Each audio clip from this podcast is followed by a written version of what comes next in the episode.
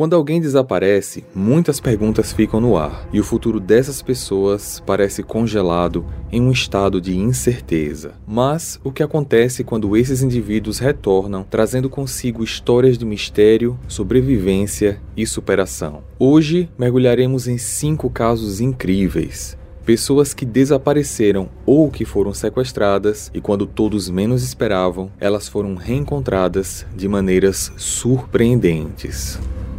Carlina Renee White. Em julho de 87, em Nova York, Joy White e Carl Tyson foram pais ainda bem jovens, e quando a bebê deles, Carlina, tinha 19 dias de vida, ela teve uma febre muito alta e foi levada para o hospital. Lá, os médicos descobriram que a menina estava com uma infecção devido ter ingerido líquidos durante o parto e por isso precisaria ficar internada. Mas uma mulher de branco que Joy imaginava ser uma enfermeira do hospital, a confortou, dizendo que ela poderia ir para casa descansar. Joy foi para casa, mas horas depois foi surpreendida com a polícia, informando que a sua bebê tinha desaparecido do hospital. As investigações apontaram que aquela mulher de branco não era nem enfermeira muito menos familiar de qualquer outro bebê internado. Um segurança disse ter visto a mulher de branco saindo do hospital e acredita-se que ela havia escondido o bebê embaixo da roupa, porque Carlina não foi vista em seus braços. A sequestradora também não foi identificada. Os anos se passaram o casal Joy e Carl se separou, eles também processaram o hospital de onde a bebê sumiu, ganharam 450 mil dólares como indenização, só que dinheiro nenhum ampara a dor de ter um filho, ainda mais um bebê sequestrado. 18 anos depois, e não muito longe dali do hospital, a mais ou menos 75 quilômetros de onde tudo aconteceu, uma jovem de 18 anos chamada Nedra Nance descobriu que estava grávida e para fazer o pré-natal, ela precisava que a sua mãe, a Nudieta Petway, lhe entregasse sua certidão de nascimento. A mãe disse que iria dar o documento, mas ficou enrolando para entregar. Nedra então decidiu procurar ela achou a certidão, mas quando foi fazer os exames, ela foi informada que aquele documento era falso. Ela então confrontou a mãe, que acabou explicando que ela tinha sido adotada de uma usuária de drogas que a abandonou após o parto. A partir daí, Nedra passou a buscar por mais respostas. Ela de vez em quando perguntava para a mãe sobre a sua mãe biológica, sobre onde aconteceu a adoção. Só que a Nudieta afirmava sempre que não conseguia se lembrar de nada. Foi apenas em 2010, aos 23 anos, que Nedra decidiu entrar no site do Centro Nacional para Crianças Desaparecidas e descobriu as imagens de Carlina, uma bebê sequestrada em 87, e reparou que a bebê se parecia muito com ela nas fotos de infância.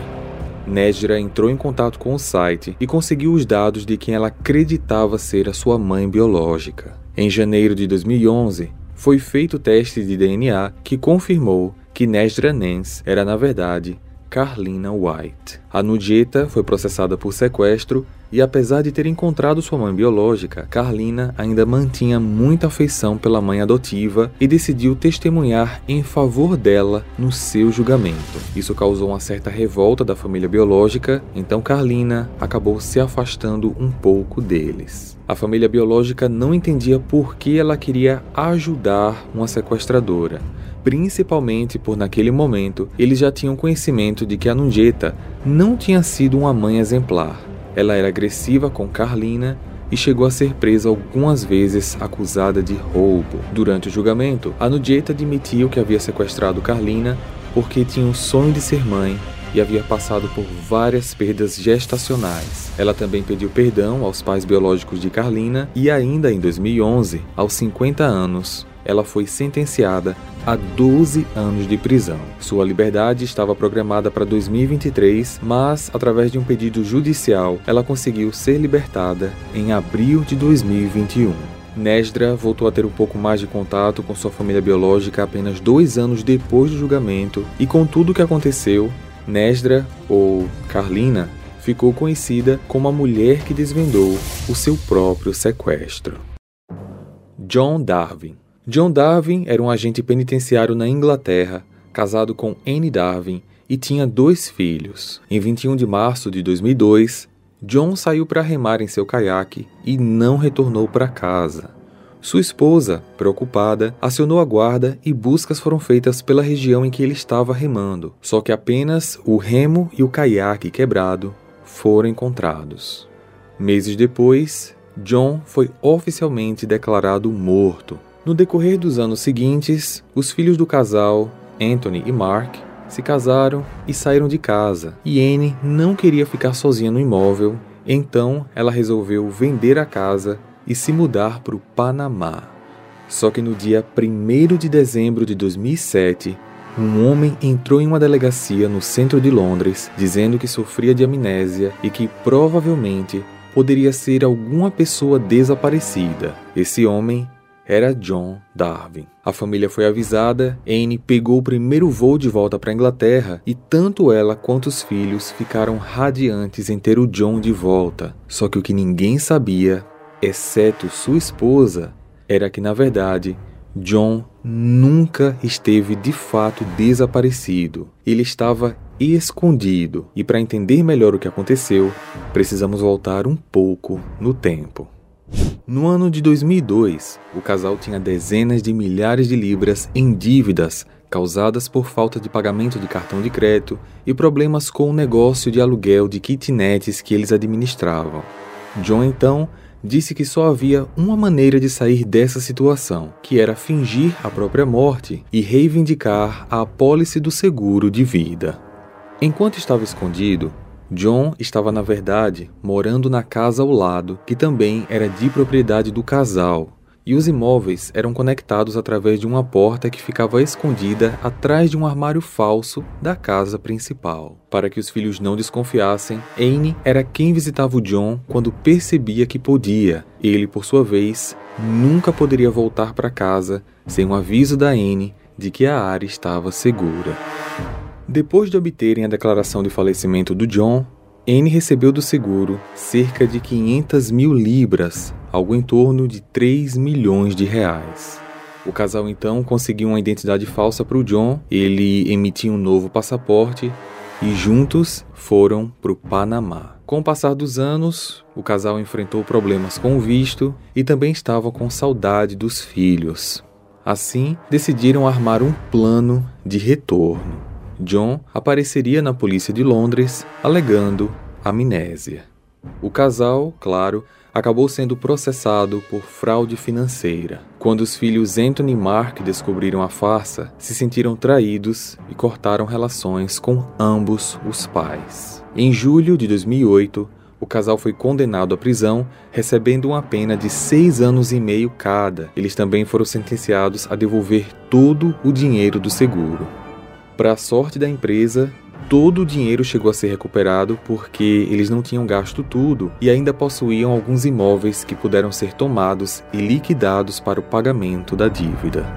Após o processo prisional do casal, eles se divorciaram. John se mudou para as Filipinas e se casou novamente. E os filhos do casal, até hoje, não possuem uma boa relação com eles. Steven Steiner Stephen Gregory Steiner nasceu em 65, era um dos vários filhos do casal Kay e Delbert Steiner, um casal religioso que morava na Califórnia. No dia 4 de dezembro de 72, quando tinha 7 anos, Stephen não voltou da escola. A família passou a procurá-lo por longos anos, mas nada de encontrá-lo. Apenas oito anos depois, em 1980, agora aos 15 anos, Steven apareceu em uma delegacia segurando os braços de uma outra criança de apenas 5 anos, dizendo que ambos foram sequestrados. Em 72, quando Steven voltava da escola, ele foi abordado por um homem que dirigia um carro. Ele se chamava Kenneth Parnell, que perguntou se a sua família tinha doações para a igreja. Como ele acreditava que a sua mãe teria, Steven disse que sim e entrou no carro porque o Kenneth ofereceu carona. Só que ao invés de ir para a casa dele, esse homem o levou para uma cabana. Kenneth convenceu Steven que seus pais não queriam mais porque eles já tinham muitos filhos e que haviam dado a sua guarda para ele. O garoto acabou acreditando, recebeu o nome de Dennis Parnell e passou a de fato ser apresentado como filho do Kenneth.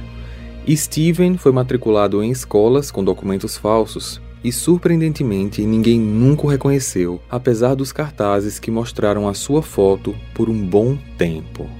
No início da adolescência, Steven passou a beber, a fumar, além de que Kenneth o levava para ambientes onde ele não poderia estar ambientes para adultos, se é que vocês me entendem. Em 1980, quando Steven estava com 15 anos, Kenneth decidiu sequestrar uma outra criança. Dessa vez, a vítima acabou sendo Timmy White, de apenas 5 anos. Ao ver que aquele novo garoto passaria por tudo o que ele passou, e já que agora ele estava maior, Steven conseguiu juntar forças, armar um plano, pegar o garoto e levá-lo até uma delegacia. Ao chegar lá, Steven contou tudo.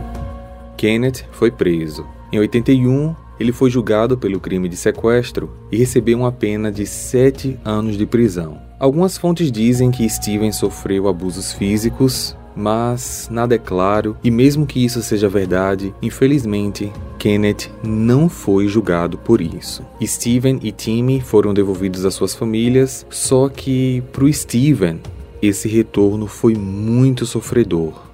A convivência de oito anos com Kenneth criou hábitos no garoto que não foram admitidos pelo pai religioso, e mesmo depois de quase uma década sofrendo nas mãos de um desconhecido e finalmente conseguindo retornar para casa, Steven foi expulso de casa. Kenneth foi liberado em 86 após cumprir cinco anos da sua pena, só que ele faleceu na prisão em 2008, quando tinha 72 anos, enquanto cumpria uma pena de prisão perpétua por um outro crime de aliciamento de menor. Steven se casou, teve duas filhas, passou a trabalhar em uma pizzaria e dava palestras sobre segurança para jovens, mas faleceu em um acidente de moto aos 24 anos. Timmy, que na época tinha 14, fez questão de comparecer ao seu funeral para ajudar a carregar o caixão do homem que o salvou. Timmy White se tornou deputado do Departamento de Xerife do Condado de Los Angeles, mas faleceu em 2010, aos 35 anos, de embolia pulmonar. Que tal um drinkzinho hoje? O Drink com Crime é um podcast semanal que conta casos de crimes reais, sempre acompanhado de bons drinks temos uma coletânea de casos selecionados pelas nossas sommeliers de True Crime. E toda terça-feira tem um episódio novo para vocês. Estamos em todas as plataformas de podcast. Venha apreciar os melhores casos e bons drinks com a gente.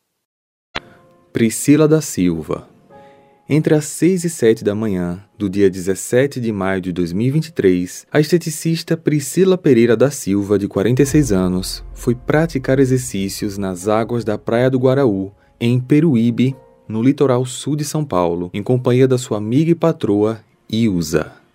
Como era algo que elas faziam praticamente todos os dias, ninguém imaginava que naquele específico dia tudo seria diferente. As duas, apesar de trabalharem juntas, são muito próximas e até possuem uma tatuagem de melhores amigas. O mar começou a ficar agitado e o nível da água subia um pouco mais rápido do que o normal.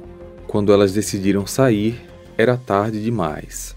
Ilza pegou a mão de Priscila para ajudá-la a chegar até a areia, só que não conseguiu segurar por muito tempo. As duas se soltaram Ilza conseguiu com muito esforço chegar na praia, só que Priscila não. Os bombeiros foram acionados, mas nada de conseguirem achar Priscila, e conforme as horas de busca se passavam, as esperanças iam diminuindo. A família foi avisada que Priscila havia falecido no mar. O irmão dela foi até o local acompanhar as buscas, que naquele momento tentavam recuperar o corpo para providenciar as cerimônias de despedida dezenas de mensagens de pêsames foram enviadas aos familiares e aos amigos. Então, quando absolutamente ninguém esperava, Fábia Martins, que conhecia Priscila e também estava participando das buscas, quase 12 horas depois do acontecido, passou de carro pela estrada do Guaraú e viu uma mulher pedindo ajuda na beira da estrada. Inacreditavelmente, era Priscila. Apesar do choque de ter ficado quase nove horas no mar e mais ou menos três em mata fechada na busca de uma trilha ou estrada, Priscila estava bem e tinha apenas alguns arranhões no corpo. Priscila explicou que, quando estava quase cedendo à exaustão de tentar nadar em vão, preferiu boiar para manter o rosto fora da água. Ela foi arremessada em pedras e até chegou a ver alguns bombeiros no mar. Ela tentou acenar, gritar, só que estava muito longe e ninguém a via, muito menos ouvia. Mais uma vez, a maré subiu, ela foi arrastada pela água, então revezava entre nadar e boiar até que viu uma faixa de areia que dava para uma mata. Priscila se esforçou para alcançar terra firme, chegou, caminhou por horas até chegar numa trilha que dava à estrada do Guaraú, onde felizmente acabou sendo encontrada. Ela estava completamente exausta, com lesões no corpo, mas viva contrariando todas as expectativas. Priscila conta que se recusou a desistir por causa da sua filha, Bárbara, de 7 anos, e ainda fez o seguinte comentário para todos aqueles que acreditavam que ela tinha falecido: Morri, mas passo bem. E se você ficou surpreso com as histórias contadas até agora, prepare-se, porque a próxima vai te surpreender muito mais. Elizabeth Smart na madrugada do dia 5 de junho de 2002, em Utah, nos Estados Unidos, Elizabeth Smart, de 14 anos, dormia com a sua irmã mais nova, Mary, no mesmo quarto. Durante a madrugada, ela foi acordada por um homem que havia entrado na casa pela janela da cozinha. Ele a ameaçou com uma faca e, sussurrando em seu ouvido, forçou Elizabeth a acompanhá-lo. Mary, que estava na cama ao lado, escutou toda a ação, mas fingiu estar dormindo por medo de ser atacada. Apavorada e em choque, Mary não conseguia se mexer da cama e apenas cerca de duas horas depois, ela conseguiu recuperar o controle do corpo, se levantar e avisar aos pais. A polícia foi avisada e eles fizeram uma busca enorme, com dezenas de voluntários e autoridades, só que nenhuma pista foi encontrada. Os dias viraram semanas Semanas viraram meses, o rosto da garota estava em todos os lugares, mas nada. Quatro meses após o sequestro, Mary recordou que a voz do sequestrador era semelhante à de um homem chamado Emmanuel, que havia prestado serviços de conserto na casa da família semanas antes do desaparecimento. Emmanuel era um andarilho que fazia pequenos serviços por comida e dinheiro. A polícia começou a investigar Emmanuel e descobriu através de uma irmã dele que na verdade ele se chamava Brian David, um fanático religioso que morava com a esposa Wanda Barzi no meio da mata, porque ele havia decidido criar a sua própria religião. A partir daquele momento, o rosto de Elizabeth, que já estava aparecendo em todos os canais de TV, estava agora acompanhado de um retrato falado do rosto de Emmanuel. Cinco meses após ser apontado como suspeito e nove meses após o sequestro, enquanto Emmanuel, a sua esposa Barzi e a sequestrada Elizabeth caminhavam numa estrada pedindo carona, um policial reconheceu o rosto dele e parou para abordá-los. Mas por que esse policial reconheceu Emmanuel e não Elizabeth? Porque a garota estava coberta com uma bata da cabeça aos pés. Ao serem abordados, a garota negou ser Elizabeth e dizia se chamar Chiar Riachado. Só que, numa conversa mais calma, apenas com ela, afastada dos seus sequestradores, ela assumiu ser Elizabeth Smart. Quando sequestrada, Elizabeth foi levada para um acampamento no meio da floresta, onde naquela mesma noite participou de uma cerimônia religiosa e foi obrigada a se casar com Emmanuel, no caso, Brian. A partir daquele dia, ela passou por diversos tipos de abusos físicos e psicológicos e foi obrigada a usar uma bata, deixando à mostra apenas os seus olhos enquanto eles andavam pelas ruas pedindo esmolas. Durante aqueles nove meses, Elizabeth foi coagida a mentir a qualquer pessoa que perguntasse quem era ela, pois ela sofria ameaças dos seus sequestradores que diziam que acabariam com toda a família dela caso ela se identificasse. Wanda Barzi foi condenada a 15 anos de prisão e foi solta em 2018. Brian foi condenado à prisão perpétua sem direito à liberdade condicional. Aqui no canal eu tenho um vídeo exclusivo com esse caso da Elizabeth, com muitos detalhes, explicando praticamente tudo o que aconteceu com ela durante esses nove meses de sequestro, em um episódio de 45 minutos. O link está aqui no card, como também na descrição, e eu convido você a conhecer um pouco mais sobre a história de Elizabeth Smart, se sensibilizar com a sua história de força e superação, como também saber como ela está nos dias de hoje. Basta clicar aqui e conferir. Eu vejo vocês lá. Prepare-se para mergulhar no mundo sombrio e fascinante dos crimes reais. O podcast Composição de um Crime vai te deixar vidrado do início ao fim com uma experiência única, onde os detalhes mais obscuros sobre assassinatos, conspirações e serial killers ganham vida. Se você, assim como eu, adora histórias intrigantes de crimes reais e busca desvendar os segredos por trás dos crimes mais complexos, esse é o podcast que vai te viciar. Composição de um Crime está em todas as plataformas de áudio. Escolha a sua e dê o play.